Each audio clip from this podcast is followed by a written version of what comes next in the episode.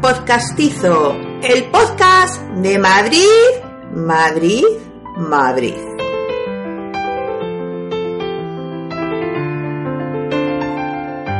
Muy buenos días, buenas tardes, buenas noches. Estamos aquí en Podcastizo en una nueva sección que inauguramos, ya la veníamos anunciando hace algunas semanas, pero por fin la materializamos ya que estamos a principio de año. Estamos aquí el profesor Balnadú, que ya me conocerán ustedes que soy el que da la matraca aquí todos los días, aquí me río a hablar, que vamos, parece que me han dado, parece que me han dado lengua.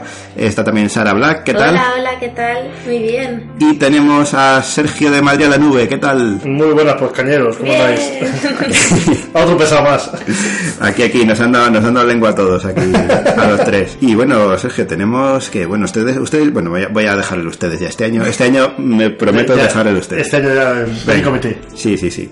Que pues ya conocéis a Sergio de sobra, vamos, de la super página de las efemérides madrileñas. Y si no, una ¿qué están página, esperando? Una página que va en crecimiento exponencial, ¿verdad, Sergio? Bueno, bueno, no, me- no, no me puedo quejar, la verdad. Joder, vamos, el otro día hiciste, hiciste, ¿cuánto era? Un millón de visitas. Tres, tres, digo eso, tres millones de de visitas. Tres millones de lecturas. Sí. Ostras, Sí, o sea, sí, sí. impresionante, vamos. Sí, la verdad es que yo flipo, ¿no? Tremendo, tremendo. Y es que, mm, para los despistados que no sepan de qué va la página, es una página en la que se hacen varias cosas muy escogiditas y to- todas, todas de éxito, diría yo. Bueno, esto de lo que opine cada uno. Hombre, yo creo que sí. Tengo mis haters también. Eso está claro, que siempre hay haters que comentan únicamente lo negativo y no Exactamente. y no todo lo demás parece que sale de la nada, ¿no? Bueno, pues la página va primero, una parte se dedica a relatarnos las efemérides madrileñas, es decir, a contarnos día a día qué es lo que pasó en Madrid eh, a lo largo de la historia. Todas las mañanitas. Eso todos los santos días de Dios, ustedes pueden desayunarse con las efemérides. Hoy, hoy las he publicado a las 10 y ya había algunos diciéndome ¿Qué pasa? ¿Qué, Sí, sí, hay veces que se Lo sale- dudo porque ¿Qué te te ha echamos dormido? decimos, pero bueno, ¿qué hago yo mi pantallita? Nosotros alguna vez han llegado solo a las 11 y todavía no hay efeméride y le he dicho a Sara. ¿Estará bien? Digo, oye, habrá que avisarle que se le ha olvidado. y además que además también tienes el sistema este de mandarlo a través del WhatsApp. Exactamente, es el único blog que publica por WhatsApp. Exacto, que te llegan las efemérides al WhatsApp todas las mañanas y las puedes repasar con el desayuno. Las efemérides y todas las secciones de todo lo que publico. es. Exactamente. Llega- Que no sé si, ya que estamos, vamos a decir el número, ¿no? Del WhatsApp, si lo quieren apuntar. Pues la verdad es que digo, no, no, me llamo. Es el 644-758699. A ver, repite, Sara Black. Cojan papel y boli, por favor. 644-758699. Exactamente, pues ya saben. Esto añaden este número como a sus contactos, eh, entran en WhatsApp y ya. Me mandan un mensaje diciéndome que quieren entrar, porque si no, no me entero yo. Exactamente, y ya a partir de ahí Y no hace falta ni decir quién es, ni nada. No, no grabo persona, ni de quién es el teléfono, ni nada. Simplemente decir, quiero recibir las efemérides, y a partir de ahí yo les mando todos los días Exacto. lo que pasó o tal día como hoy, todas las mañanitas. Eso, y es un WhatsApp de recepción, no hay que estar contestando ni hay que comentar nada porque si no se pone la cosa muy. Hay gente que me comenta, pero vamos, tampoco tengo tiempo para contestar a todo el que me pregunta algo. Al final es simplemente para que reciban un, un método nuevo de recibirlas. Porque hay gente que decía, "Ah, es que por redes sociales no entro nunca, es que cuando entro me tengo que leer 15 de golpe. Y dije, bueno, no te preocupes, vamos a buscar Sí, innovando cómo hacerlo. y además está estupendo la gente que tema por su privacidad y demás. No es un grupo donde uno ve el resto de números. No, no, no. Exacto. Es un Yo lo mando uno, a cada, a cada persona de manera individual. Es anónimo, digamos. De hecho, lo hago como una lista de difusión, tengo una lista de difusión creada, entonces cada uno lo recibe de manera personal. No, no es genérico. Exactamente. La privacidad queda totalmente guardada para todo el mundo. Bueno, pues ya tenemos por ahí esto, esta primera cuestión de las efemérides y luego tenemos las eh, ventanas en el tiempo, que consiste, Sergio, cuéntanoslo. Pues consiste básicamente en que cojo fotografías antiguas, que me busco la vida por ahí o que me llegan por múltiples sitios. Intento siempre localizar quién es el autor y el año, aunque a veces que es muy complicado. Y lo que hago es que me voy al mismo sitio donde está hecha esa foto, hago una foto a día de hoy y luego hago un GIF que pasa de la fotografía antigua a la nueva en 8 segundos. Nos hace la, la- el paso de 80 años, 100 años, 150 años. O sea que pueden ver la imagen hace 100 años o la- el tiempo que fuese la foto y la imagen actual. Que cuando decimos al mismo sitio es que se pone, pero vamos, en el mismo sitio, porque Claro, está cuadrado al milímetro. Si, no, no- si no es el mismo sitio exacto, no, a mí no me vale. Con lo cual no, Claro. la descarto y vuelvo otra vez a hacer al mismo sitio. Sí, sí, sí, El o mismo sea, ángulo, con la cornisa, viendo si se movió la farola, el árbol, todo. tremendo, tremendo. Tengo uno incluso que, que es gracioso porque se ve el mismo árbol hace 80 años y ahora. Entonces tengo Una que tengo ahí es muy curioso de, de la guerra civil en el, en, la- en el Cuesta Segovia. Y justo se ve el mismo árbol que hace 80 años era un palito finito y ahora es un pedazo de arbolazo.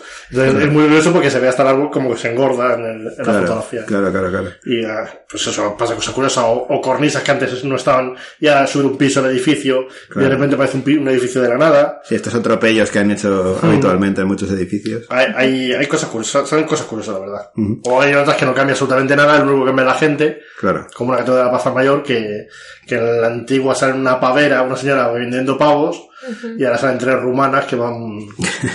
Eso resulta curioso porque llevan una vestimenta similar, tanto la pavera como las rumanas, pero no tienen el mismo significado una que otra. Exacto. Y queda bastante curioso, la verdad.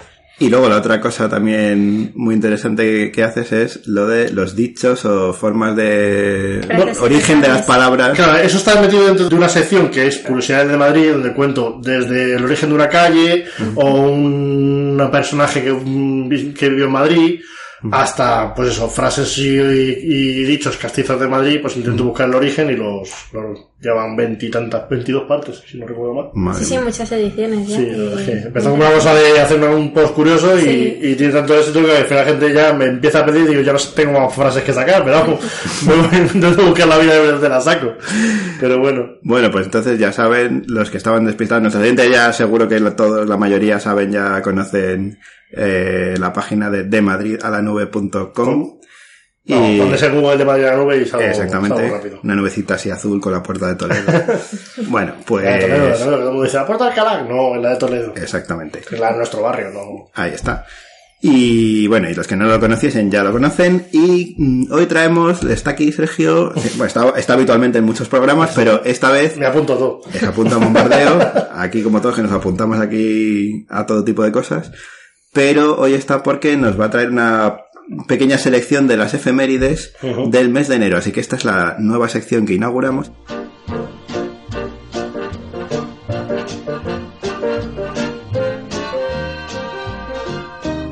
Efemérides madrileñas con De Madrid a la nube.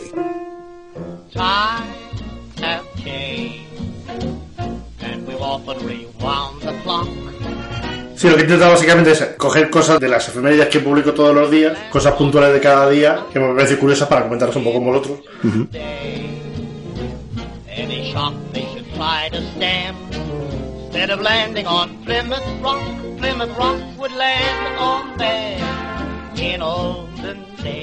A glimpse of stocking was on something shocking, but now God knows. Anything goes. Por ejemplo, el 1 de enero de 1901 comienza a usarse el horario según el meridiano de Greenwich. Ajá. El mismo día 1, pero en 1967, comenzó la emisión regular del UHF. El UHF. Claro, que hasta 1967 solo había un canal de televisión. Entonces en 1967 fue un hito el que de repente había dos canales de televisión. 67, joder. Que solo emitía por la mañana, pero, pero bueno, al final ya teníamos dos canales. Ajá. En el 86 España entró a formar parte de la CE y con ello también empezó el fatídico IVA. El Tanto- 1 de enero nos 1 de enero de el IVA. 1986, sí. 86. Y en 2002 el euro fue la moneda oficial del país y el 1 de enero de 2006 empezó la ley antitabaco. Que, que yo por mi parte agradezco enormemente Sí, porque por que aquel entonces era fumador, pero la verdad es que una vez que has dejado de serlo te, te das cuenta de, de lo que trajo la ley en sí. Sí, yo, nosotros nunca, yo al menos nunca he sido muy de estos talibanes antifumadores, pero la verdad es que se agradece. Se agradece, sí, sí. Y yo lo entiendo en alguien que, que sabe de cocina y que cocina también, que lo agradezca, porque los sabores todos saben mejor. Sí, ¿Dejáis de yo- fumar? de hecho, con, la ley antitabaco, yo dejé de fumar poco tiempo, antes, uno o dos años antes de la ley antitabaco, dejé, de, dejé de fumar. Pero siempre me ha parecido que, que era necesario. Sí, sí, sí. Y bueno, ya pegamos el salto al día 2. 2 de enero. El 2 de enero de 1871, Amadeo I de Saboya entra a Madrid y jura la Constitución Ajá. para convertirse en rey de España. Amadeo I, este rey fugaz, que en cuanto vio que el pescuezo corría peligro, salió de nuevo para Italia. Yo creo que fue un buen rey, lo que pasa es que le tenían Sí, un poco sí. como... En España todo lo que visa extranjero nunca nos ha caído, venido muy bien. Sí, pero los borbones tampoco es que sean muy de aquí. Sí, pero al final los, los tenemos como reyes españoles, me refiero. Al Sí, bueno, porque ya los reyes extranjeros realmente en España que tú preguntas, todo el mundo dice Pepe Botella y Amadeo Primero de Cebolla. Los demás parece que son todos de aquí con Claro, son franceses, pero los han echado hasta de Francia y sin Y embargo hecho- aquí siguen. Carlos III, que es, eh, se- para muchos es el mejor rey, tal, que es madrileño y mucha gente se cree que es napolitano. No, no, es Y madrileño. es madrileño, mucha Es gente se cree que es extranjero, y pero le tienen como... No, no, no, de de napolitano nada, vamos. Nacido acá en Madrid. Vino, vino desde Nápoles, pero vamos. Lo- el 2 de enero de 1890 eh, fallecía en Madrid el cantante de ópera Julián Gallarre, que estará puesto en honor tuyo, porque sé que te, Sí, sí, que vamos. te encanta. Ya que Qué estamos, ya maravilla. que estamos, vamos a escuchar un poquito a Alfredo Kraus haciendo de Julián Gallarre en esta famosa película que si no han visto les recomendamos con la biografía de este tenor. Eh, vamos a poner un pequeño corte. Un día, mi gran maestro, el inolvidable don Hilarión Eslava, aquí mismo, en este mismo lugar, me dijo, la música nos acerca a Dios. Hoy hago mías sus palabras y quiero, con una canción de nuestra tierra, acercarme a vosotros para así poder tener la inmensa alegría de sentiros aún más cerca de mí.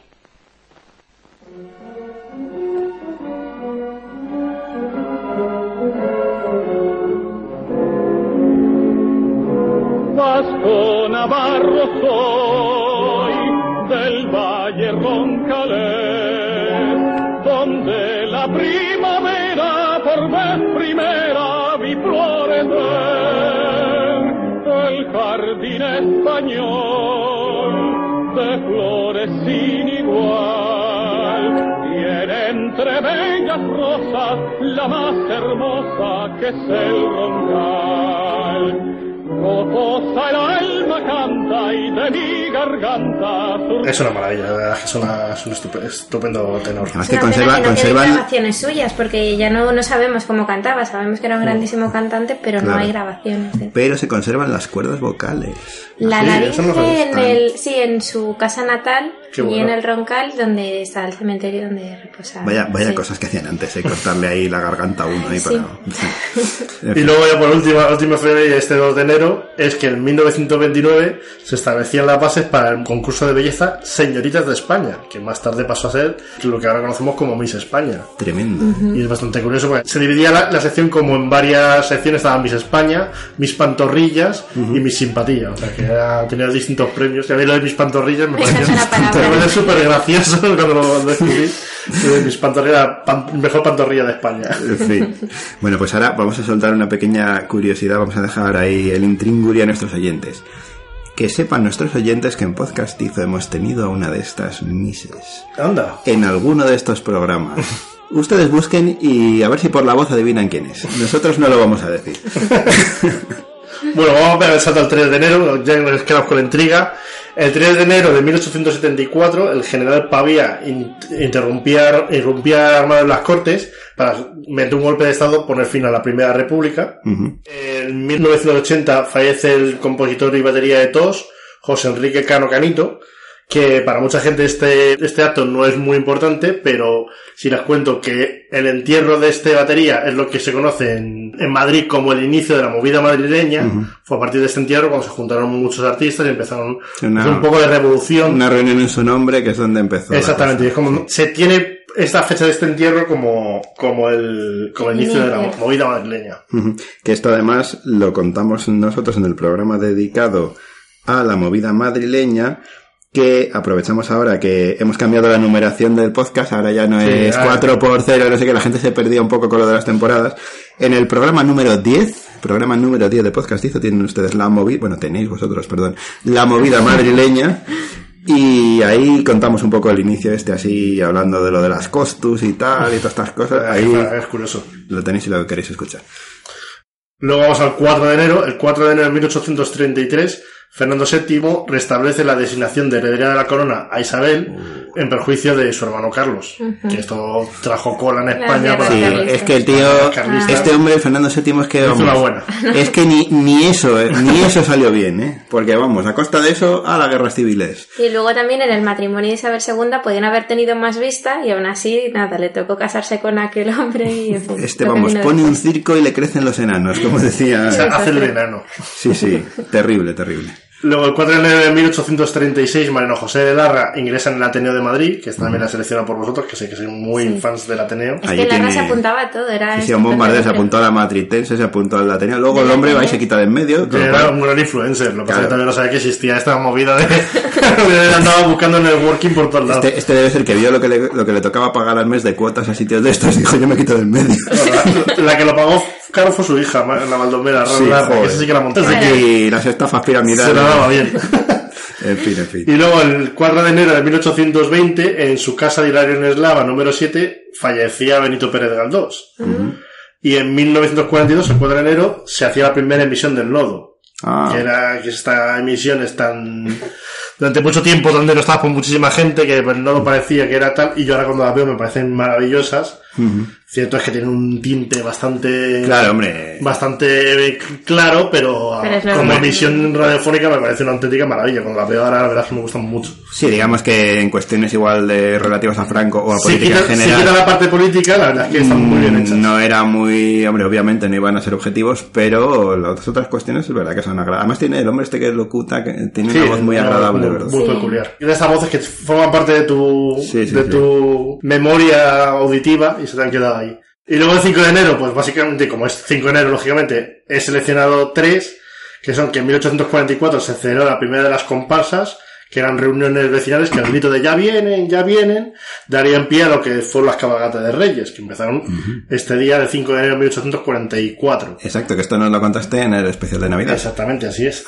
Y luego en 1882, el Ayuntamiento de Madrid, al ver que esto es un negocio y que las comparsas salen tanto y que había que limitarlas de alguna manera, pues les puso una- un pago de 5 pesetas para poder salir a cada una de estas comparsas, para poder salir el día 5 de enero a, a montar la gresca por ahí.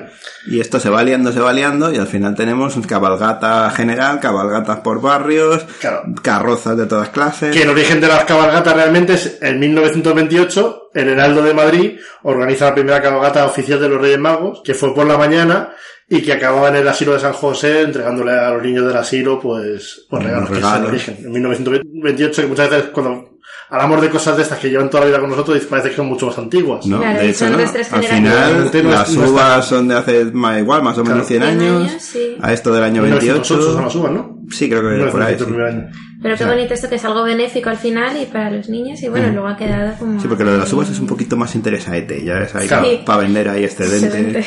En fin. Y luego en el 5 de enero, ya fuera de cabalgata, fuera de Reyes, he guardado otras dos efemérides. Una es que en 1919 se inaugura el Teatro La Latina, que es un gran teatro querido por nosotros tres, Sí, sí. Y que dentro de dos añitos pues es su, se vuelve un teatro centenario, Además, que esperemos que, que aguante y Hombre, momentos parece- que le quedan. Parece, yo bastante sí, yo creo que con el cambio de dueños y tal Sí. le ha venido bien. Está, Le ha venido bien. Siempre se echará de menos cuando estaba Lina Morgan, Claro. pero bueno. Y en 2003 se colocó en la placa de Arenal la placa que señala el domicilio del ratoncito Pérez. Ajá. Ah, mira. que según el cuento del padre Coloma, eh, vivía en la calle Arenal, aunque mucha gente no sabe que el ratoncito Pérez, la primera vez que sale no es en el cuento del padre Coloma, sino que sale en la novela La de Bringas de Benito Pérez de Galdós. Muchos años antes de que el padre Coloma escribiera el cuento, ya salía el ratoncito Pérez en, en la colonia de Bringas. Fija- fijaos aquí lo que sabe Nube, que se ha mirado ahí un- el libro este de Pérez Galdós y nos ha encontrado el ratón Pérez por allí. Claro, tremendo, estaba por ahí. tremendo, tremendo.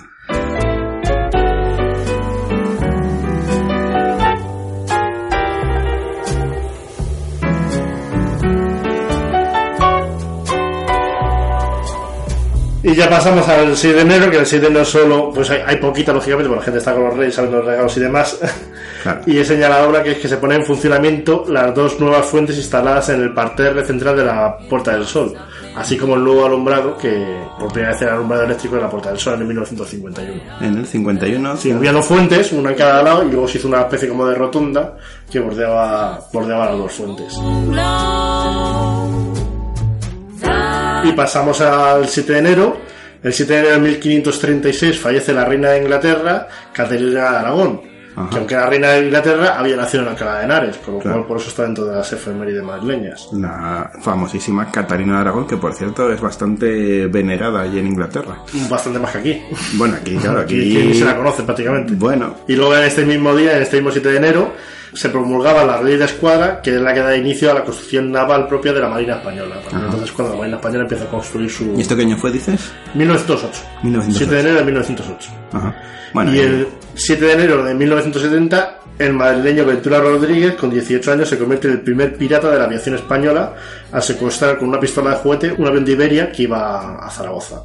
O sea, en 1970 el primer pirata aeronáutico. caramba. Y se llamaba Ventura Rodríguez. Ventura Rodríguez se llamaba. Me- Aquí yo he tenido un- un- una especie de despiste gigante. ahí. Porque digo, pero vamos a ver, pobre Ventura Rodríguez, ¿cómo se va a subir a un avión de Iberia? Sí, se llamaba Ventura Rodríguez el caballero también. Caramba, No caramba. sabemos si tenía una vinculación en el tiempo, familiar, consanguinidad. y Hombre, pues igual familia sí será, ¿no? Porque. No Igual sé. era una misión del Ministerio del Tiempo. Ah, eso puede ser. Que lo hayan cogido y lo hayan mandado, venga, tú vas a secuestrar avión. Digo, oiga, pero que yo soy arquitecto. No, hombre, no, a secuestrar avión. secuestrar aviones, vamos, sí. Luego, el 8 de enero, el 8 de enero de 1865, el periódico La Nación publica el primer artículo de un joven periodista canario de 22 años que respondía el nombre de Benito Pérez Galdós, que hasta entonces no le conocía absolutamente nadie y bueno, tardó bastantes años en que le empezaran a conocer. Pero su primer artículo publicado fue el 8 de enero de 1865 en el periódico La Nación. Este hombre lo que escribió esto está en la sopa. Sale en todos los lados, en las efemérides ya llevamos varias alusiones a Sí, sí, la, la verdad es que sale bastantes veces. También es que tengo cierta predilección por él, entonces tengo he buceado bastante más en su vida que con otros actores que igual no, no les hago tanto caso, no les tengo tanta tanta presencia. Hombre, pero es verdad que con todo lo que escribió mucho era sobre Madrid y entonces hay muchos que- datos en sus que es novelas. muy bueno. Y aparte que es muy bueno.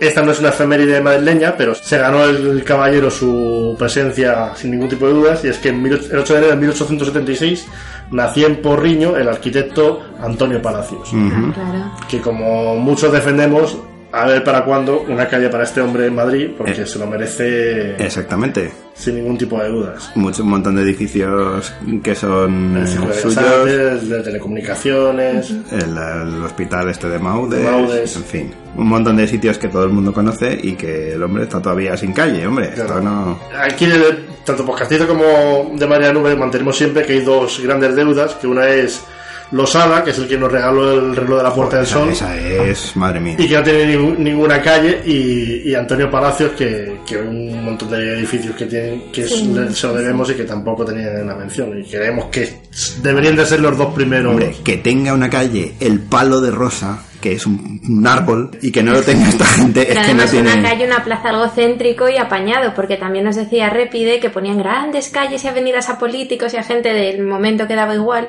y a otros tenían calles estrechitas que aquello no... Yo creo que llega, llega un momento que en, en la calle que sea, pero que, que tenga, que tenga Que tenga algo, que ¿no? hay calles que se pueden cambiar el nombre sin ningún tipo de calles Claro. peatonales que no tienen ningún acceso, que no tienen nada y que Sí. tampoco es tanto trastorno como para, Efectivamente. como para que esta gente no tenga su, su espacio. Exacto. Y luego, el 9 de enero de 1625, Felipe IV da la orden de poner una cerca a Madrid con motivos fiscales y sanitarios. La Ajá. excusa fue que era para pedir las epidemias, pero realmente era para recaudar a todo Claro. lo que estuviera dentro Claro. y no había otra más que esa, que la de recaudar. Esto, esto, esto es como cuando uno le ponen lo de fichar en el trabajo y dicen que es por los incendios. Ah, Es una cosa así, pues yo ya quedo bien y ya pongo aquí una cerca y a cobrar. Tal cual. Luego, el 9 de enero de 1923, en el aeródromo de Getafe, el autogiro de Juan de la Cierva logra su primer vuelo válido, que fueron 183 metros. Que no está mal. Y con, con los que demostró que su invento era viable. Y el 9 de enero de 1933, en los cuarteles de Carabanchel, La Montaña y María Cristina, son tomadas por anarquistas dentro de lo que se denominó la Revolución de enero de 1933. Ujú. Eso es anterior a la del 34, entonces. Sí, sea, fue un poquito antes.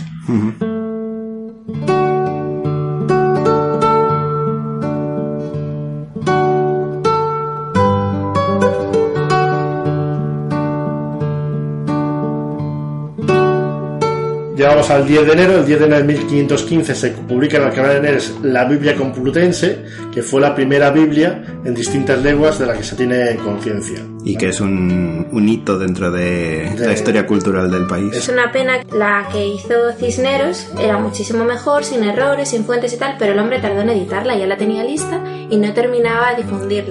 Es que estaba Pelín ocupado conquistando Orán, en fin, tenía ahí unos, tenía ahí unos saraos que... Que luego Textus Receptus, de 1516 de Erasmo, la supo difundir antes que el pero eso es una Biblia hereje, eso no vale. Eso, eso, eso, eso- es- esa, esa no, está, no está inspirada por Dios, sino por el diablo. Y entonces ya sabéis que vamos mucho a la tertulia del Ateneo de los jueves a las 8 y tal, y, y allí nos decía un, un obispo que vino, un obispo anglicano, dice, no, no, mucho mejor la de Cisneros, dice, pero esto es como ahora, con el mundo de los influencers. Dice. Claro, que Dice- la pública pública más veces. Dice, Claro. entonces sí, al final que Claro. se llevó el gato al agua, pues Es que como el Erasmo se invitaba a juergas a los estudiantes, era algo así, ¿no? El primer claro. europeo. Ah, y luego también nos explicó que, que antes se decía que los teólogos, ¿no? En cuanto a las Sagradas Escrituras, si eran palabras de Dios o si estaba dictado por Dios. Ah, Y decía que ya era una polémica superada porque era la revelación de Dios, conocer el carácter de Dios, donde el verbo es Jesús. madre mía, madre mía. Vaya cosas que que yo estaba dicen. comentando antes que es muy curioso el término hereje, porque nosotros lo tenemos como hereje como el sumum de, de lo anticristiano es la herejía. Y hereje realmente, tal y como está reconocido el término, es cualquier persona que rechaza un único dogma de la, de la fe cristiana. O sea, Claro. que tú eres cristiano y rechazas un único dogma, ya eres un hereje. Claro. Entonces yo siempre digo que yo soy hereje, cuando me dicen, tú eres ateo, tal, yo siempre digo, yo soy hereje. Todo el mundo dice, ah, ¿qué estás diciendo? No sé qué. Y digo, pues es que es como me tengo que llamar, como soy Claro. hereje, porque hay alguna cosilla por ahí que me viene mal. Claro. Lo que pasa que, claro, como ahora a cada uno que no esté de comulgue con absolutamente todos los postulados, Claro. ya entonces es que vamos, no, Pero, no si utilizamos bien la lengua, tenemos que utilizarla bien. Entonces son herejes y hay más que hablar. Bueno. Y luego más, más fecha del 10 de enero, te va a encantar porque seguro que le tiene muchísimo cariño. A ver. El 10 de enero de 1606, la corte de Felipe III abandona Madrid rum- rumbo a Valladolid, presa del interés del duque de Lerma, que yo sé que le tiene muchísimo Es cariño. un tipo encantador. Porque es de esta gente que... Fantástico, es el precursor de nuestros corruptos actuales. Le tuviéramos en el programa de la Plaza Mayor saludando y dándose Claro, un garbeo claro. De hecho, creo que en el Congreso le van a hacer un homenaje un día de estos. Sí. Ah, nuestro líder, tú empezaste. Contigo empezó Y nosotros todo. continuamos, Contigo empezó todo, duque de Lerma. Hombre, la verdad es que es un machote el tío. ¿eh? Porque, vamos, jetado, o sea, pero- conseguir cambiar la, la capital solo para pegar un pelotazo urbanístico, No, no no, lo hacen- y luego volver a traer otra vez. Claro, claro, lo claro. O sea, que hizo dos veces lo mismo. o sea. Claro, o sea, eso es ser un genio. no les decides a los de ahora que... en fin. Luego continuamos. El 10 de enero de 1706 fallecía en Madrid la Roldana, que para que no, quienes no lo sepan, es la que está considerada como la primera escultora española, aunque seguro que hubiera habido alguna más.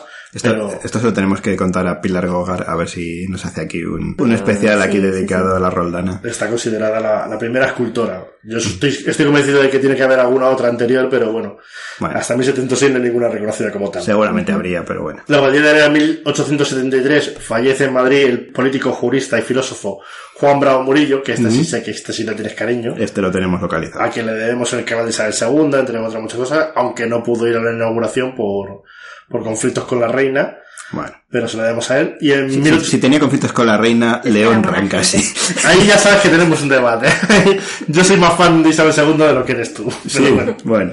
yo creo que fue una, No, hombre. fue una gran reina. Con mucho vicio, pero una gran reina. Bueno, pudo, pudo ser peor. Oye, y además, y además hay que decir algo que me une con Isabel II. Yo nací el mismo día del año que ella. Toma ya. Y además se casó también ese mismo día. Sí, es cierto. Y bueno, le hicieron reina también el mismo día, porque al final, como se hacían reyes el día que cumplió los 13 años, pues le tocó ser reina el mismo día de su cumpleaños. el día de mi cumpleaños hay efemérides con Isabel II Apunta tengo mareado ahí. Luego, el 10 de enero de 1877 se establece la mili en todo el territorio nacional. Ajá. En su inicio se trataba de cuatro años de servicio militar y de otros cuatro años en la reserva. Así que eso era milis, ya no hay milis como las de antes. ¿Y esto qué año dices que fue? A ver, repite. El 10 de enero de 1877. se estableció 1877. La, primer- la mili en, el ter- en todo el territorio nacional. Cuidado con la mili, que por error, si tienes un nombre común, te mandaban la carta con el añito cumplido. Bueno, bueno, sí, ya estoy anécdota la tengo que contar. Yo, que tengo un nombre y el primer apellido de lo más común, resulta que se ve que a alguno en el cuartel se le eh, colgaron los papeles o se le cruzaron o no sé qué, y cuando yo tenía pues del orden de dos añitos, me llegó una carta de, de- a la mili, de que tenía que ir a la mili. Carta que por supuesto recogieron mis padres y dijeron, bueno pues, creo que le mandé una carta a mi padre contestando y digo, bueno, oye, si quieres se lo mando, pero Pero creo que para el fusil, para el fusil no lo va a llegar. Y ya nunca más ya contestaron. Hasta que ya me llegó la, la, la época de verdad que, que tampoco, porque resulta que la quitaron antes de que me tocase, con lo cual. Pero vamos, que me, Me la mil, no mientas. me, me han llamado... dos oportunidades. Me han llamado, técnica- técnicamente me han llamado a la mili dos veces y no he ido a ninguna. O sea, Como haya guerra, tú sabes que estás en reserva y te toca ir. Que Es una cosa muy graciosa que sin saber coger nada ni una pistola te mandan a... Bueno, yo sé coger, yo estuve en regulares y me cojo una pistola y tampoco tengo ni idea de cómo utilizarla, ¿eh? bueno, pero en fin, por lo menos sabes dónde hay que disparar o algo. Sí, sí, yo, yo tiré con mortero, tiré con mm, fusil, tiré con pistola, tiré con todo y ahora no tendría ni idea. Bueno, Recuerda bueno. que, que John Nieve siempre te dice que con la punta mejor, entonces pues no sé, la cara que pone el John Nieve no lo veo yo. No. Ya que estamos en plena, guerra- plena armamentística, vamos a ir a una efeméride del 10 de enero de 1938, en que un polvorín subterráneo que había en la estación de metro de Lista saltó por los aires Bueno, y la calle Torrijos quedó completamente reventada y la onda expansiva llegó hasta la estación de Sol y en la explosión murieron casi 100 personas. Madre mía de mi vida. En medio de la guerra, pues el metro se hacían polvorines y uno de estos polvorines pues cayó un obús y re- explotó el... Menuda Y idea. claro, toda la onda explosiva pasó por los túneles y llegó hasta, desde Lista hasta Sol. Y gente, claro, que habría dentro refugiado. todo había ahí, Madre mía. Menudos linces los que metieron ahí el polvorín. Se buscaban túneles y al final, como estos estaban hechos, pues al final se hacían ahí. Luego, el 10 de enero de 1967 se inauguró la estatua del oso y el madroño. Y digo oso y no osa, porque la estatua es oso. Por más que la gente se empeñe en que la osa y el madroño. La osa y el madroño es la del escudo. La de, la de Sol, la estatua, es el oso, porque el hombre que la realizó le puso el nombre de Felipe, con lo cual sabemos que es un oso. Pero mira, yo eso no lo sabía. Sí, sí, pues es, es- Interesante. Mucha gente dice, que no es oso, que es osa. No, osa es la del escudo. El del, porque la, el- la del escudo es osa porque viene del, del asa menor y de las siete estrellas de la bandera de la de Madrid. Pero el, el de la estatua es oso porque al señor que fabricó la estatua nadie le dijo que era una osa, no era un oso, y él decidió llamarlo Felipe porque copió el molde de un oso que había, un oso pardo que había en el, en el parque de fieras. Entonces se fue allí, al oso le hizo tal, y entonces él copió el modelo del oso de, y se llama Felipe. Las siete estrellitas del escudo madrileño. Están ahí en la banda azul. Y luego está, la, la he grabado porque me parece curioso por el poco tiempo que hace, y es que el 10 de enero de 1985, o sea, relativamente hace poquísimos años, Sí. Esperanza Alguacil aprueba las oposiciones convirtiéndose en la primera mujer oficial del cuerpo de bomberos de toda Europa, o sea, no de España. Ostras. De toda Europa. O sea, la primera mujer bombero de toda la Europa. primera mujer oficial. Oficial. Oficial Ah. del cuerpo de bomberos. O sea, que llegó a grado de oficial. Claro, Vale, vale, Aprobaba vale. las oposiciones, ella era bombero y aprobó las oposiciones para hacerse oficial. Y fue en Pero España, fue en Madrid 1985. en el año 85. Sí, pues sí que es peculiar, ¿eh? Nadie muy poco tiempo, entonces cuando yo encontré la familia me pareció muy curioso porque primero la encontré por Europa y hablando con un, con un bombero de estos de mucho, de mucho rancio o orengo, me dijo, no, no, no, es la primera de Europa, es la, la primera de España, es la primera de Europa. Caray. Y la verdad es que es curiosa. Sí llama la atención, ¿eh? Sí, sí, porque uno pensaría que a lo mejor, pues yo qué sé, en Inglaterra, en Francia o en Suecia, pues No, pero ya- los pocos años, que es del 85, que son 32 Y hace muy años. poco, o sea, son poco. 32 años, que es poquísimos años para... Claro, yo, yo habría apostado que la primera mujer oficial habría sido en los años, por- bueno, como poco los años 50 o Claro, 60 no, en, en del 85, Inglaterra. La primera mujer resulta que, oficial ¿no? Fíjate. Y ahora, a ver si mejoran las condiciones del ayuntamiento, porque están los bomberos calentitos. Sí, sí, sí. No con este ayuntamiento, sino con el anterior y con el anterior y con el anterior. Sí, Sí, pero bueno. La Básicamente que la función que hacen les tenemos bastante olvidados desde... Sí, hasta el día que pase algo, que entonces dirán que... que- Claro, que es culpa de los bomberos que no han hecho su trabajo, pero al final los hombres No, hacen lo que pueden. o, se lamentarán de que era, era verdad que hacía falta. Realmente se no se van a lamentar nunca, dirán que es culpa de ellos que no lo han hecho y punto. Ya, ya sabemos cómo funciona esto. Pero bueno, la cuestión es que necesitan más efectivos, así que venga.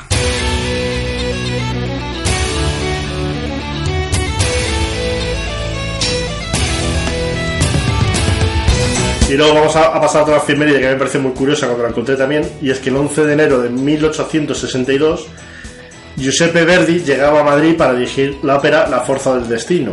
Y es la primera vez que Giuseppe Verdi pisaba, pisaba Madrid. De este tema ya hemos hablado con el Conde de Alma Viva, el director de nuestra sección de música Noche en el Real, que ya tiene por ahí en mente prepararnos un, un programa dedicado a este, a este, a este efemérides en particular, Qué bueno. de Verdi en Madrid.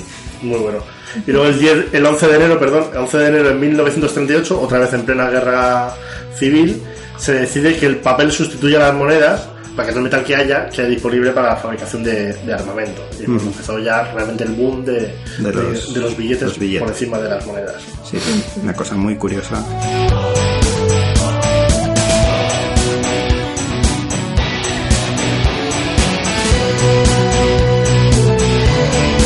Luego, el 12 de enero de 1832, Ramón de Mesanero de los Romanos publica la primera de sus escenas madritenses dentro de una revista literaria.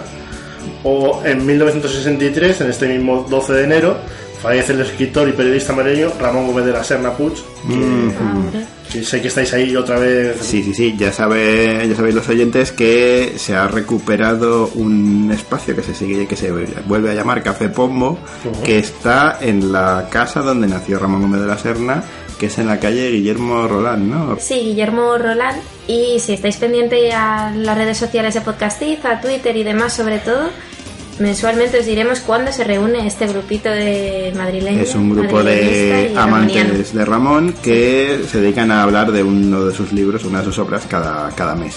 Así que a los que les apetezca se pueden unir, vamos, sin ningún tipo de compromiso. Luego tengo otra puntada del 12 de enero, que esta es bastante moderna, pero hay veces que me gusta incluir también cosas modernas para que no caigan en el, en el olvido, y es que el 12 de enero del 2016 se inicia el juicio por la tragedia del Madrid Arena. ¿Vale? Menudo. Sí, mejor no comentar nada. Casi mejor, sí.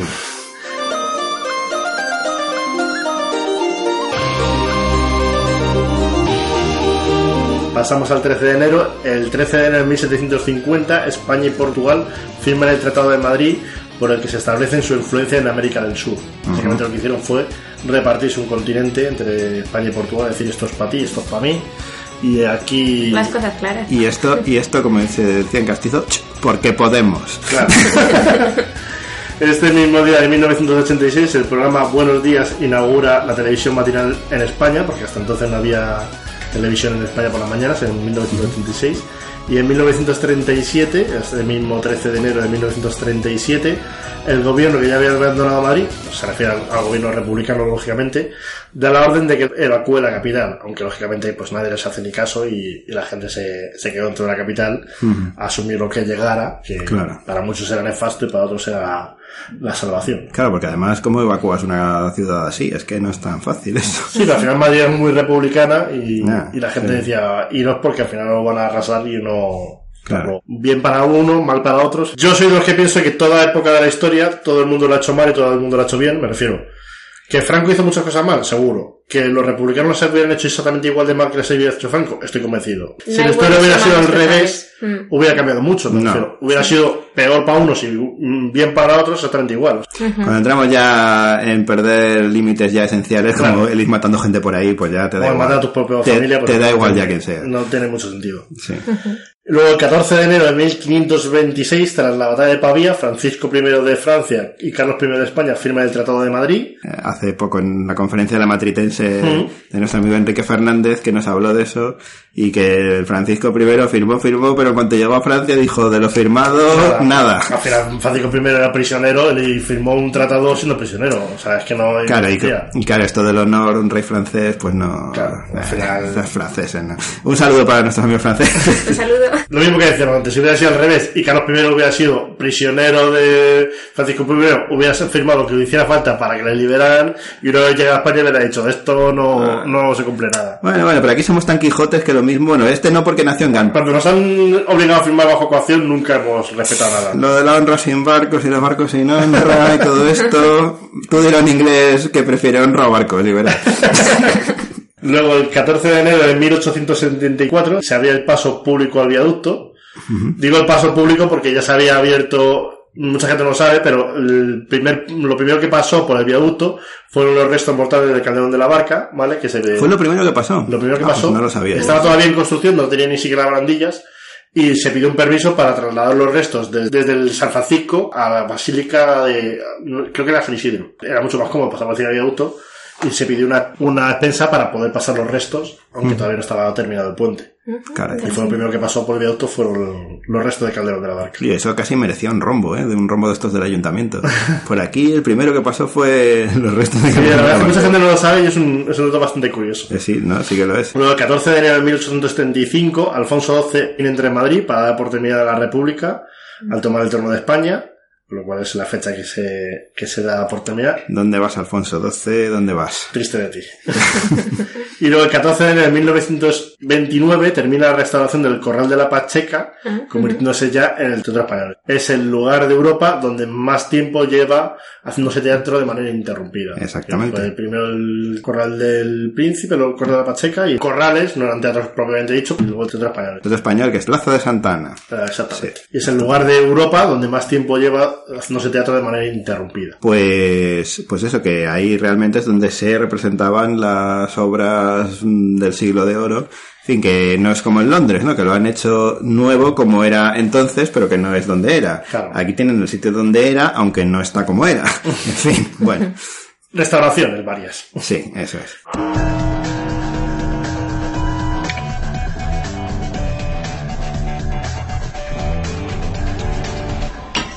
Hola a todos, soy Friki Doctor y estoy aquí en mi primera quedada y os voy a dedicar un gran saludo para Podcastizo. ¿eh? Tenéis que descargarlo, que es muy bueno y muy castizo. ¿eh?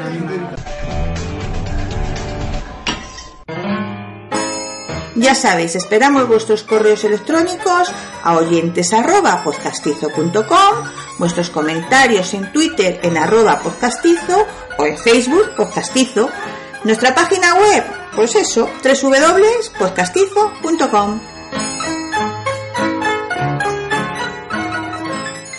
Luego pasamos al 15 de enero, ya estamos en la mitad del mes. El 15 de enero de 1798, Francisco de Goya comienza los trabajos de preparación para pintar la capilla de San Antonio de la Florida, que es una auténtica maravilla y que mucha gente pasa por allí y va a tomar sidra a Mingo, pero no entra en los frescos de Goya, que es una Y- además es le- ya gratis. estuvimos tomando el pelo Sí. sobre esa Pilar Gogar cuando nos habló en el programa, en un monográfico que hizo. Exacto, en la En primera, en la primera entrega de nuestra sección de arte y arquitectura que se llama El Trampa Antojo que dirige Pilar Gogar en el podcastizo número 47. Oye, qué bien viene esto de la numeración. sí, es mucho más rápido. Fantástico. El número 47 tienen Goya en la ermita de San Antonio de la Florida con pelos y señales. Luego otra, otra efeméride que me pareció bastante curiosa cuando la encontré, y es que el 15 de enero de 1954 se le concedía a la Muralla de Madrid la valoración de monumento histórico-artístico para intentar proteger lo poco que quedaba de ella, porque hasta aquel entonces, como muchos trozos estaban ya unidos a edificios y tal, pues al final se hacía lo que se, lo que se quería con ella, se tiraba abajo y no había ningún problema, y entonces por eso queda tan poquito de ella, porque no es bastante reciente. Curioso que en aquella época, en los años 50, que vamos, yo creo que lo de la protección urbanística brillaba bastante por su ausencia, por su... En los años 50 hubo también una etapa también de, de intentar recuperar algo del valor artístico anterior a la guerra, por aquello de recuperar un poco la historia y, y intentar lavar la, lavar la cara a imagen de España, intentando recuperar el Claro. este antiguo, Sí. intentaba, se intentó recuperar un poco la, la memoria. Bueno, bienvenido sea. Y el 15 de enero de 1960 se empezó a utilizar el, como teléfono de la policía el 091, Ah, mira. que parece que es una cosa que lleva toda la vida con nosotros desde 1960. 60. Sí. 091 es un clásico, vamos, es, Es un el- teléfono que, Lo que nos enseñaban nuestro- nuestras madres cuando éramos pequeños. Si tienes que llamar a alguien, si no sabes qué hacer, llama 091. Exacto. Muy bien, muy bien. Tenía que estar, porque no podía faltar. El 16 de enero de 1605 se publicaba la primera edición del Quijote. Ajá. Esa es una- La fecha exacta. Otro hito como el de la Biblia que hemos nombrado antes. Exactamente. Luego, el 17 de enero de 1562, la familia Vargas vendía parte de los terrenos de Felipe II, los cuales se transformaron en un cazadero real, y esos terrenos ahora mismo es lo que conocemos como la casa de campo. Efectivamente. ¿vale? Que fue, pues, era parte de la, de la iglesia y fue la familia Vargas, eran los herederos de, De los Juan- patronos de de San Isidro. Iván de Vargas. Exactamente. Estos Vargas, estos Mendoza, estos Lujanes, los caciques, los caciques de Madrid. ¿no? Los caciques. Luego en 1574 se funda en la calle del Carmen el convento de Nuestra Señora del Carmen, calzado de San Damaso, en los terrenos que antiguamente había sido un, un prostíbulo. No vamos a hacer chistes ni con el prostíbulo ni con lo de calzado de San Damaso. Que yo creo que este, Que se presta, ¿eh? este es el, el- si no recuerdo mal, este es el prostíbulo en el que tenían una imagen de un muñeco que se movía, Exacto, y que, que- habían robado, y luego fue Nuestra Señora de Madrid, era la... Claro, que tenían ahí la imagen haciendo como de, publici- autómata. publicitario para las prostitutas y luego resulta que era una virgen. Y luego resulta que era una virgen que habían robado y la, la descubrió un, un cura. Tremendo, tremendo. Bueno, yo leí una historia de un señor, no sé qué país era, era un país sudamericano, y estaba rezándole pues a San no sé quién, porque pensaba que era San no sé quién, y en realidad era Obi-Wan Kenobi. Fantástico, fantástico. Se, se fue, hizo viral ahí en la ¿Y red. cómo, ¿Y cómo puede ser que Vendría con un hábito de monje, diría, esto es un monje. En fin, en fin. Luego, el 17 de enero de 1600 nacía Pedro Calderón de la Barca, en Madrid nacía, y en 1913, ese mismo día, comenzaba a utilizarse la cédula de identidad, lo que había anteriormente al DNI. Y esto era en 1913. 13. 13. O sea que también ya ha cumplido más de 100 años el DNI. No, eso es la cédula de identidad. Bueno, el bien, DNI fue posterior. el ante- pero luego existe el antecedente, ese- digamos. en los números del DNI, que el número uno era Franco, si no recuerdo mal. Son leyendas urbanas. De hecho, el del rey y la reina y eso sí coincidían. Ah. De las infantas. Bueno, una de las infantas tiene el 12 y la otra tiene el 14 porque el 13 decidió no usarse. Y luego esto de que si tienes un número menor del 40 y no sé cuántos millones, que si es de un muerto. Eso Eso es mentira. Eso, Eso es es- mentira. yo creo que es mentira. Eso sí que es mentira. Eso es- es- no es que sean de muertos, es que se reservaban tiras de números. Entonces, cuando se vio que ya no se utilizaban, se recuperaban. Que yo de hecho tengo uno de esos. Lo del número de muertos no hay números del DNI reutilizados porque no había tanta población española como va a tener que Exacto. reutilizar cuando estamos ya por el 60 millones. O sea que no, no es posible. Lo único que es que antes se reservaban tiras de números, a lo mejor se reservaban reserva 100.000 números para algo y luego no se utilizaban y entonces luego a los años se hacían efectivos y empezaban a tirar de esos números y por eso es que hay gente que tiene números, actualmente tiene números muy antiguos. Luego el 17 de enero de de 2002 fallecía en Madrid premio Nobel Camilo José Cela, Truloc, que me encanta el, el segundo apellido de Sí, la verdad que es curioso, ¿eh? es como inglés, ¿no? Debe ser. O algo. Truloc. No sé. Este señor que hacía estas cosas tan peculiares en la televisión y esto. Y el 17 de enero de 2014, para desgracia de muchos y para, para grandiosidad de otros, se creaba un nuevo partido en España por Pablo Iglesias Turrión, que era el partido Podemos. O sea, este, este es el Pablo Iglesias Chusco, no el otro, ¿no? Bueno, hay gente que cree que chuscos son los dos, ¿eh? Hay gente sí, para largo que- los siglos ha habido Pablo Iglesias en el 19, en el 20, ahora en el 21, o sea... A ver si va a ser no un vampiro. A ver si va a ser un vampiro. Y siempre la monta, Y ¿eh? por cierto, y por cierto, y además se apellida Iglesias, curiosamente. En fin, en fin. Pablo Iglesias Turrión. Sí, sí. El 17 de enero de 2014.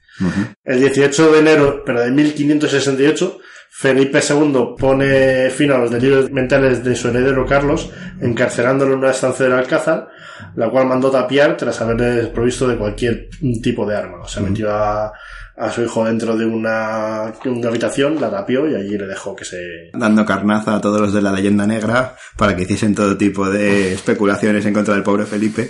Y además, vamos, que ha llegado en forma de todo tipo de obras de teatro, óperas, en fin, bueno, una cosa fantástica. Es tremendo, tremendo. Aquí, en fin, vamos a ver cuando hacemos una ópera de los piratas ingleses. Porque, porque, vamos, esto es la tremendo.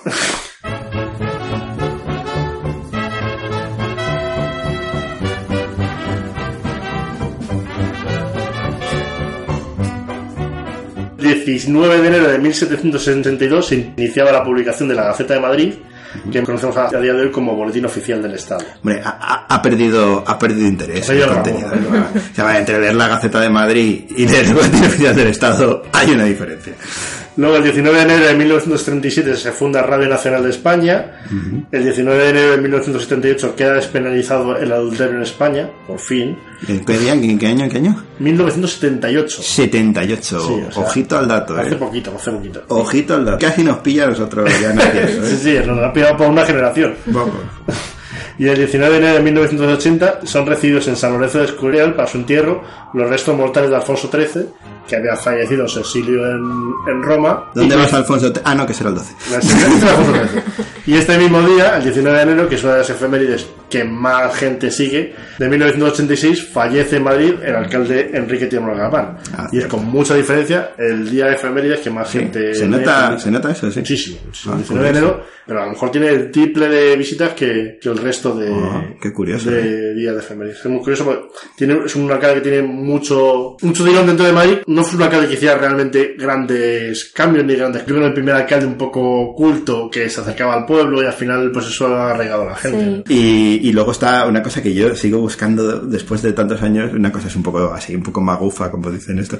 Eh, no sé si te acordáis, os acordáis que salió en las revistas estas de, de Más Allá o Año Cero, este tipo de revistas así de misterio que algunos de nosotros no- todavía no, nos resultan interesantes, pues apareció, salió en los, cuando murió Enrique Tenogal. Se supone que habían, habían grabado una en la que salía Enrique Tiendo Galván desde el más allá hablando a la gente. Madre mía. Y no he conseguido encontrar en ningún sitio La- esa grabación, para poderla escuchar otra vez, ponerla aquí en el programa. Si alguien la tiene, pues oye, estaría bien que nos la mandase, se lo agradeceríamos. Madrileños. Es que yo, yo no lo sé porque yo era pequeña y a mí no me la pusieron, pero yo sé que salía hablando y que me parece recordar que decían algo así como que contaba, oye, que esto es verdad, que hay como que, que, que había otro mundo, vamos. Yo te he Oye, de ¿por qué decir, nadie lo Manuel, que yo sé que, yo sé que tú crees en estas cosas, pero son mentiras todas. Con lo cual, sería un timo de grabación.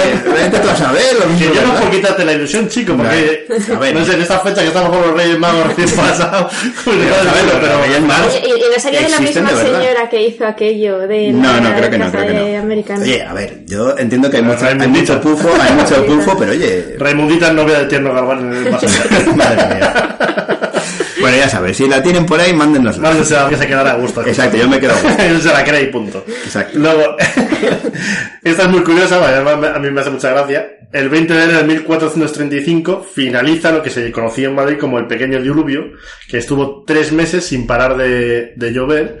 Y esto viene hilado a otra, a otra leyenda, que es en teoría, según Pedro de Répide, Río Alta, mira el río Baja Claro. y todo. Entonces, se llaman así porque el río Manzanares creció tanto que desde estas dos calles, pues la gente se paraba y decía, mira el río, ¿por dónde va? Primero que, que Pedro de Répide se equivoca con las calles, y con, la- con, con las Es fechas. que era todo el romanticismo ahí donde me invento Claro. este dato ya que Sí, me pero cuadra al más. final Pedro de Répide no era historiador, era periodista, con lo cual al final siempre Mm. sus artículos tienen parte de credibilidad, parte de estar un poco adornados, seguimos un poco las fechas. Así que los decía, periodistas no tienen credibilidad, ¿eh? Pues No, no, mira, sí, Lidia estamos de acuerdo. Mira, ¿eh? Lidia Lozano, Telecinco y demás, y verán los periodistas que hay de todo, de todo Bueno, tipo. Aquí vamos a tener, en la siguiente efeméride vamos a tener un confrontamiento seguro, A ver, a ver. porque es que el 20 de enero de 1716 nació en Madrid el rey Carlos III. Pensaba que te lo ibas a dejar. Vamos. Y aquí confrontación porque él está convencido de que es el mejor rey que ha tenido España, y yo tengo Bueno, no sé si... serias dudas, pero Carlos III que tienes una labor de marketing tremenda, porque Carlos III no fue un buen rey, Carlos III eligió un buen gobierno, pero, Bueno, pero- reinar reinar no reinó una mierda. pero fue el líder y saber Bueno, hombre, pero no sé, no sé, hombre. No hizo nada, si no hacía más que cazar y rezar, si no hacía más nada, eso es un toma. Bueno, pero él quitaba, la importancia que pero quitaba y ponía Y puso música, las músicas militares muy bonitas. Sí, claro, Claro. y compró las ordenanzas. es el rey con mejor campaña de marketing de la historia de España. A ver, eh, hombre, para uno que tiene campaña de marketing. Carlos III lo poco que hizo fue seguir con la pasta que había A su poco, antecesor, poco. la pasta que había conseguido su antecesor, invertirla bien, pero no la invertía él, la invertía el gobierno que puso tiempo. Bueno, pero todo eso lo permitía él, que era el que tenía la autoridad. Ni se enteraba, le decía Vamos a firma aquí, firma aquí, no hacía nada. No, hombre, yo no creo que sea tanto. Es verdad que quizás un mayor mérito es haberse rodeado de un buen gobierno, eso es cierto. Exactamente. Pero oye, pues eso ya tiene muchísimo mérito siendo un rey español, ¿eh? Pero aparte de eso, eh, hombre, yo creo que él también quitaba y ponía un poco cuando veía que quizás no influía tanto como parece, pero Yo más de lo que parece. lo máximo que decía Carlos III en la corte era comprar muñequitos para el Belén del príncipe. no, no. Poco más, no hacía la mucho. cosa de la madre y la mujer. Nah. Y un Borbón que no engaña a su Luego mujer. es verdad que tenía, luego es verdad que tenía por ahí. Pero como, engañar, como, como no hay que engañar con los perros de caza, no sé con quién engañar. Ay, madre. Luego está- la anécdota está de su boda, que la mujer se durmió. Normal. La mujer se durmió. hemos vivido como, como pocos. No, no, no, por lo visto era, era muy bravío, ¿eh? No te lo crees, no te lo pierdas. vio feucho, vio aquello muy Lo que pasa, lo que pasa que sí, por lo visto la mujer al principio estaba un poco así y dice, jo, este tío es bastante feo. Pero ver, objetivamente tiene pinta de que, iba, que era feo el hombre. Era como un pie. Bueno, yo, de hecho yo siempre lo digo, encontré, yo vi un cuadro una vez de él de joven, estando en Nápoles, y otro, una fotografía de Alfonso XIII de joven, y es que, pero vamos, clavaos, clavaos, clavaos. O sea que, si, si para hacernos una idea de cómo sería, Alfonso XIII. De hecho, en la, en la- en la exposición, no sé si se terminó ya la exposición que había de Carlos III en el. Mm, Si no ha terminado hasta Está punto... sigue habiendo Sigue habiendo, ¿no? Pues, Pues hay un- una estatua de él a caballo, que yo creo que es la única Sí, que estatua es de la él que a caballo. está en... Y parece el tío que está hasta musculado, digo. Claro, veo la estatua y ahí- madre mía, el tío ha hecho su colega. Claro. Digo, porque el tío no es músculo y una, un vigor corporal que Carlos III ni se le presupone. tenía Bueno, oye, bueno, a ver, el hombre se va a cazar todos los días, se tendría que estar fuertecillo, si ¿eh? Ah, por lo menos fibroso, Me voy a quedar porque no quiero herir los Bueno, bueno, bueno, como- como con los. Nada. Sigue creyéndotelo, macho, sigue Un gran rey, hombre, un gran rey. Donde vayas hay algo que hecho de él.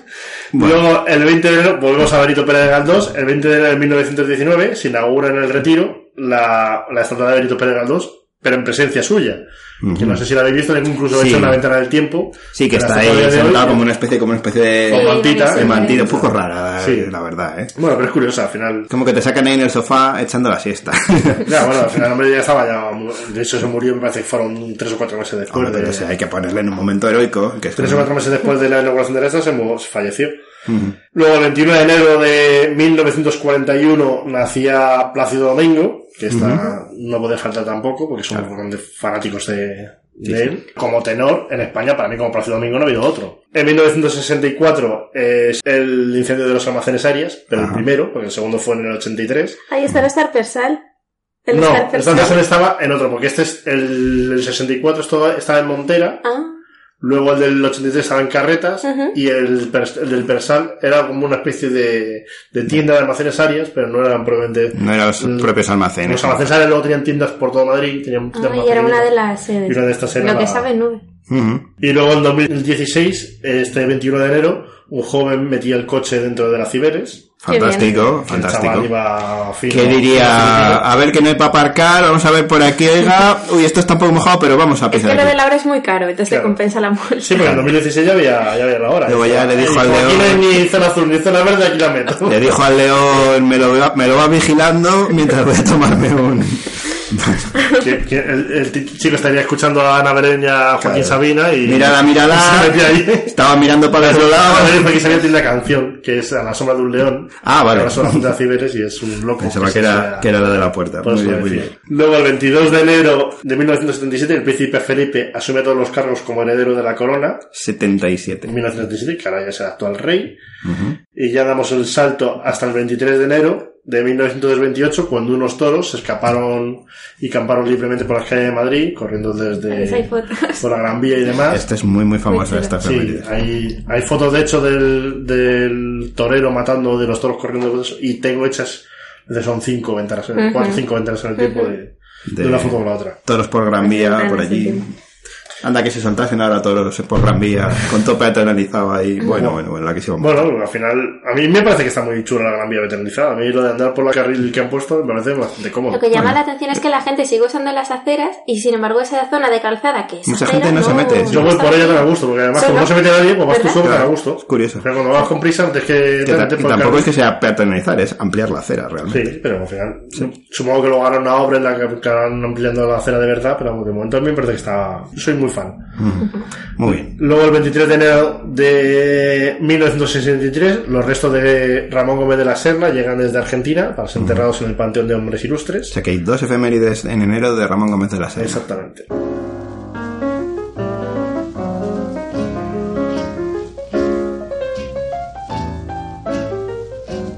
You must remember this. A kiss is still a kiss.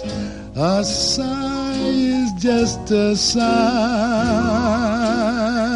Luego, el 24 de enero de 1256, que esta es de las efemérides. Me gustan las efemérides que son anteriores al 1400 porque es muy difícil encontrar, encontrar nada. Sí. Y es, aunque no es de Madrid, está vinculada a Madrid. Bueno, yo, para los que no lo sepan, yo hago las efemérides de lo que ha ocurrido en Madrid, de personas que han nacido o muerto en Madrid, o de personas que tienen una calle en Madrid. Si hay una persona que tiene una calle en Madrid, aunque no sea madrileño, que no tenga ninguna relación con Madrid, la añado porque tiene una calle en Madrid. Y ese es el caso, y es que el 24 de enero de 1256 nacía en León el militar Alfonso Pérez de Guzmán, que para los que no lo sepan, es el conocido como Guzmán el Bueno.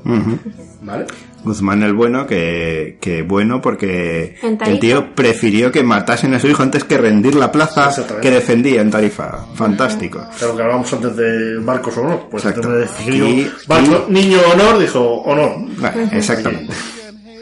Y el 24 de enero de 1884, el Ateneo se estrenaba en la actual sede que tienen en la calle del Prado. Ujú. El, eh, ¿qué, qué día era entonces? El día 24 de enero de 24 enero. 1884. 1884. Se aproxima el 200 Sí, aniversario está del Ateneo. acercando por el bicentenario del Ateneo a ver si, si lo Si hacen. llega. Y luego el 24 de enero de 1977, esta siempre me trae polémica, porque fallecen en el despacho de la calle Atocha los abogados vinculados a la PCE de manos de militantes de la extrema derecha, que son los abogados de Atocha. Exacto. ¿Y tendrá polémica por qué? Porque poco fallecen en lugar de asesinos. Ah, vale. Entonces, siempre tengo gente que me quiere corregir el lenguaje porque dicen que no, fueron, no fallecieron, sino que fueron asesinados. Digo que todos los asesinatos fallecen. Sí. De una manera u otra. Sí. Al final es un tema de lenguaje. No lo digo mal, pero como no lo digo como ellos quieren, pues me quieren que yo lo corrija para ponerlo como ellos quieren. Porque además seguro que ha sido el diccionario, a ver si fallecen es... También que muere, incluye... que muere punto. Claro. sea, sea por asesinato, sea por lo que sea, ha fallecido, ha muerto. Ha Me parece de- una palabra más correcta, la verdad, también. Más allá de quién sea el culpable, de qué Claro, teléfonos... ni en un bando u otro. Sí. Entonces intento buscar la neutralidad más absoluta. Mm, No dejo Es como en la muerte de Prim, por decir Claro. algo que fallece Prim y luego fue pues por esta situación y aquella le porque al hombre le hicieron de todo. Prim, de hecho murió asfixiado, no Claro. murió por los tiros Sí, que le esto es, hemos sabido hace Pero relativamente no se poco. sabe a manos de quién. No se sabe si fue de la extrema izquierda, los anarquistas o quién fue, pero Serrano. Serrano. Eh, sí, Serrano es el de la calle de los ricos, no tiene nada que ver con esto. sí, sí. Le quitamos la calle a Serrano, propongo, y se la damos a Ah. Palacios. O a Ramón Gómez de la A Serna. Ramón Gómez de la Serna. Palacios o a, o a Losada. Luego ya como Ramón. Losada. Bueno, vale. A Farinelli no tiene calle tampoco. ¿Es verdad? ¿Farinelli tiene calle? No. Anduvo Oye, por pues aquí es otro que tendría que tener calle. Vamos a ver. Luego el 25 de enero, ya estamos ya en la recta final, como quien dice, de las efemérides de 1586, se funda en la calle Alcalá el convento de las Carmelitas Descalzas o convento de San Hermenegildo. Ujú. Vamos al 26. El 26 de enero de 1824, tu amigo Fernando VII prohíbe el que se realicen negociaciones de independencia con los rebeldes de las colonias americanas. Joder, que este tío siempre es prohíbe, corta, destroza, rompe. El tío intentaba que no se le acabara el chiringuito y no sabía cómo. Y era o, o corto por algún lado o, o se me subleva hasta San Dios. Sí, yo, yo no sé, yo no sé si realmente, bueno, sí, dicen que era bastante listo el tío, pero listo para el mal. Sí. Yo realmente creo que Fernando VII el problema que tenía es que no tenía ninguna onda, que era muy manipulable. Que no era una persona que tenía una idea fija y se las iban... Yo creo que su idea era lo que dices, mantener la mamandurria, eh, entendiendo la mamandurria como aquí yo soy el rey absoluto y punto. Sí, sí. Y entonces se, se unía a uno a otro, daba igual lo que dijesen con tal de mantener la mamandurria. Y, y tampoco, lo, este, y luego este lo del honor y, lo- y los barcos y eso, este barcos, pero vamos, Este con ni- todo el ni equipo. honor ni nada, este este de honor no nada. tiene ninguno, vamos. Este, hoy vamos, soy más papista que el papa y el día siguiente soy luterano. como, lo que como sea. el valor en la mili que se le presupone, pero, Bueno, pero, no ninguno. Este no, nada. Pero al final no le sale rentable, porque luego toda la historia poniéndola a parir cada vez que se le nombra, pues yo, a mí no me saldría muy rentable. De hecho, estoy escribiendo ahí un post porque Fernando VII solamente tiene tres cosas en Madrid.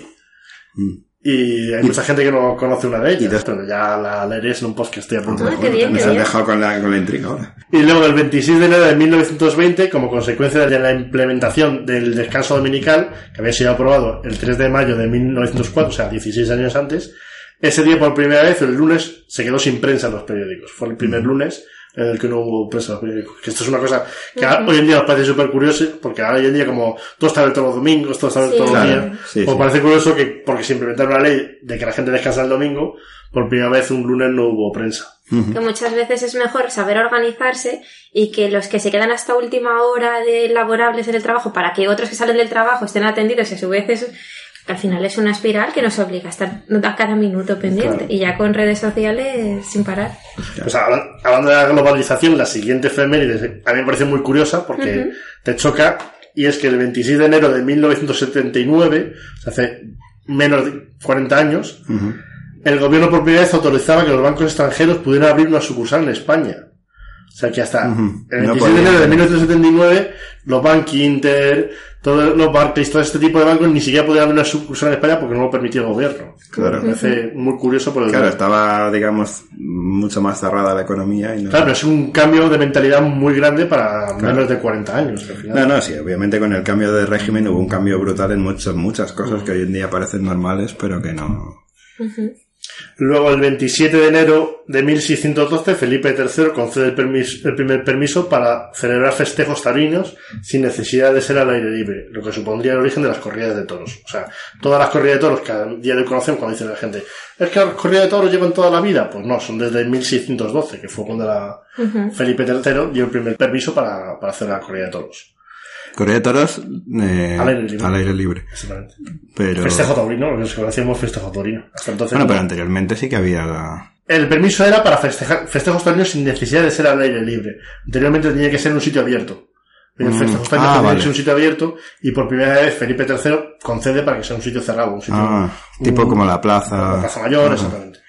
Sí. Y, el- y ahí es cuando empiezan las corridas realmente de toros de verdad. Porque Sí, sí, que de hecho- sí había festejos taurinos, pero no eran Que de hecho se llama la Plaza de Toros y no es una plaza, es una especie de estadio, un ¿no? coso, sí, Un coso. un coso y- romano. y Las plazas de toros un- tienen es- la misma construcción es- que un coso romano. Es un anfiteatro, vamos. Sí. Un- y sin embargo se llama plaza porque se hacían las plazas. claro, Exactamente. antes.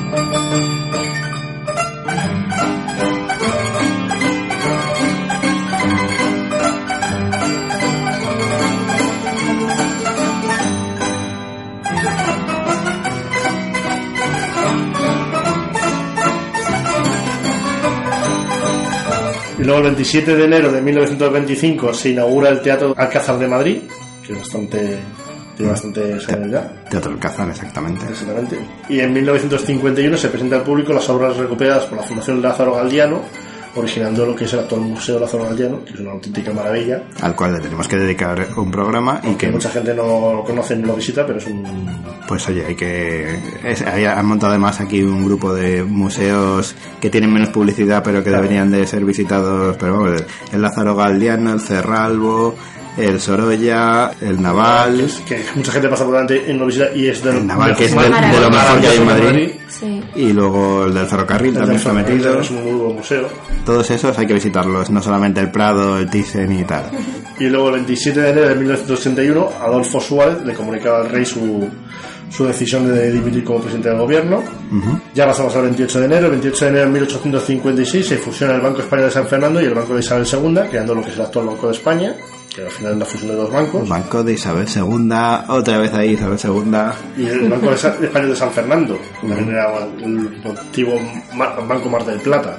Ajá. Y luego, este mismo día 28 de enero de 1893, le son cedidos al ayuntamiento los terrenos de la zona de- del Príncipe Pío. Estos terrenos se convirtieron en el, lo que es actualmente el Parque del Oeste. Estaba pensando que cuando hablamos de, volviendo al anterior, en lo del Banco de España, Echegaray participó en la creación del Banco de España. Sí, José Estuvimos hablándolo en el programa, que por cierto, vamos a volver a utilizar la numeración esta maravillosa, porque en el número 30, podcastizo el número 30, José Echegaray. Pueden mirar ahí su vida y milagros, que francamente, menudo, menudo personaje, mucho más que solo premio Nobel de Literatura. ¿eh? Exactamente. Pasamos al 30 de enero, que nace en Madrid la infanta de España María Luisa Fernanda de Borbón. En memoria de este día, las farolas fernandinas llevan grabadas esta fecha en su base. Si fijan, si pasan por Madrid, verán que hay farolas que abajo pone 1832. La gente no sabe por qué viene esa fecha, y hoy siguen. Que era una señora con muchas luces, o cómo era la cosa. Esto es como todo, ya sabes.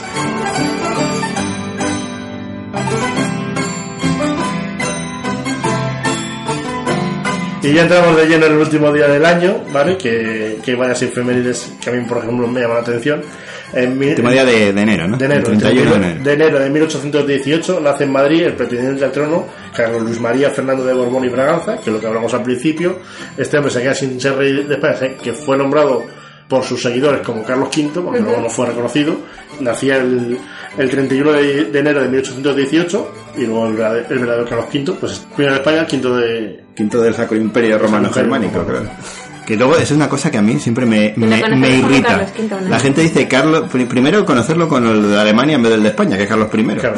Y luego que dicen de Alemania, pero a ver, si no era Alemania, era el Sacro Imperio Romano Germánico, que no tiene nada que ver con Alemania.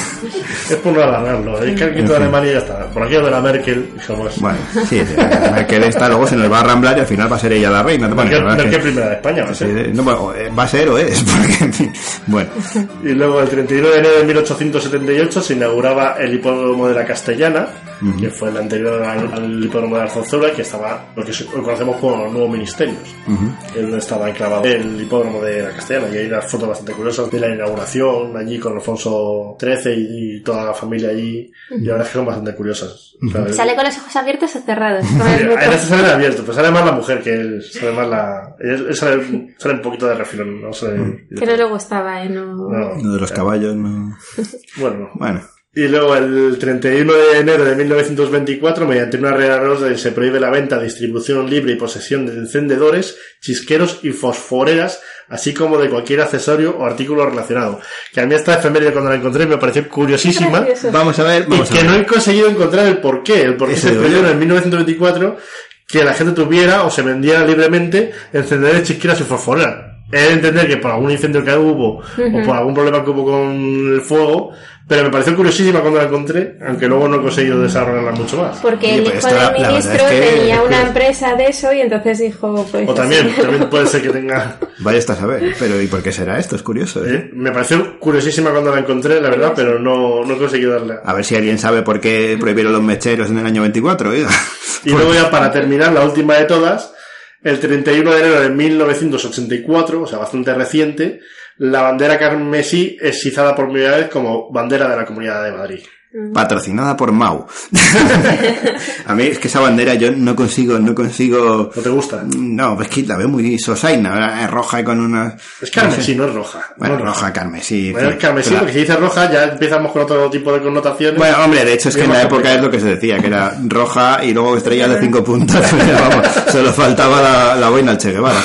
Pero vamos, eh, en fin, porque el- eh, si fuese carmesí, pues tendría que ser un poco más carmesí y no es, roja. carmesí, es que es carmesí, no es roja, es carmesí. Bueno, sí, no sé, no sé.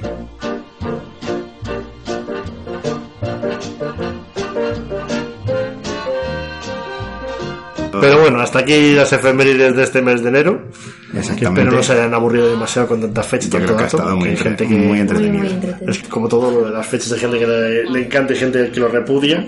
Bueno, pues, en fin, el que no le vaya guste mucho, tiene otros muchos programas que escuchar y tiene otros No, secciones. pero es muy curioso. Yo empecé a escribir las efemérides porque son muy malos para las fechas y como no, como no conseguía retener ninguna, dije, pues me voy a empezar a apuntar porque no consigo tal. Y al final empiezas a acumular, acumular, acumular y cuando te quieres dar cuenta tienes para, para escribir un blog sobre efemérides de Madrid. Pues es verdad. Pero vamos, que a que no le guste lo de las fechas, tiene otras cosas que ver en, el, en De Madrid a la nube, las fotografías que además son muy visuales y que entran mucho por los ojos, lógicamente, y que eso además es muy curioso ver cómo cambia el mundo en un momento. La Y verdad que eso es casi 180 ventanas del tiempo. 180 ya, madre mía. Una barbaridad, ¿eh? Y las vamos recibiendo en el teléfono y vamos viendo las ventanas. Exacto, repetimos el teléfono para el que se quiera apuntar 644-758699 y también lo pueden ver en demadridalanube.com. Pero que no llamen, que no lo cojo el teléfono, Sí. solamente WhatsApp. Sí, no, ya si quieren mandar jamones o cosas de estas, Por ya, WhatsApp, todo por ya WhatsApp. por WhatsApp le mandan Es la que ni siquiera tengo habilitado como línea, o sea, que- que, Exactamente. pueden llamar, de verdad se llama porque no lo voy a coger nunca porque no tengo ni siquiera habilitado, siempre lo tengo como, Ajá. como Lo- teléfono para WhatsApp. Los haters y tal, ya pues ahí no pueden hacer nada. Y los que quieran mandar jamones, pues ya mandan el mensaje y ya les dice la dirección para que le manden el jamón. Eso siempre- Y por cierto, ya si eso, pues nos mandan otro nosotros porque. Si lo traen sí, a la podcueva también si mandan uno, es que son gente pudiente, pueden mandar dos. O lo compartimos, sin problema. No, También es verdad, si no, oye, ya ya mandan el primero que ya, ya viendo nosotros repartimos. Exactamente. Pues nada, nos despedimos aquí de esta primera sección de efemérides Primera de de la temporada. Esperemos sacar un hueco para hacerlas. Eso es. Con Y. Este ha sido un poco especial, así que era el debut, entonces ha sido así más completo. Estaba nervioso. Luego podemos, bueno, bueno, eso, eso está clarísimo, ahí la presión ambiental. bueno, pues Sara Black, eh, Un placer. Sergio, nos volvemos a ver en el próximo podcastizo en el que estemos los tres. Un saludo, Nos cañeros. despedimos, eh, se despide el profesor Malnadu, que nunca dio mi nombre, y luego se lía la gente y dice, "Ay, este que no es el que habla y tal. Sí, bueno, todos, ten tu foto ahí. va, va, tu foto ya en las redes. Sí, tienen, me tienen con una diana para tirar darditos. Cállate ya, pesado. Una vez nos lo dijeron, callaos, hombre, dejar hablar a las chavalas. Y tienen razón. Bueno, pues venga, hasta el próximo programa. Chao. Anything goes. Just think of those shots you got, and those knocks you got, and those blues you got from those news you got, and those pains you got, and any brains you got from those little radios. So Mrs. R, with all her trimming, can broadcast the bed from Simmons, cause Frankfurt knows anything goes.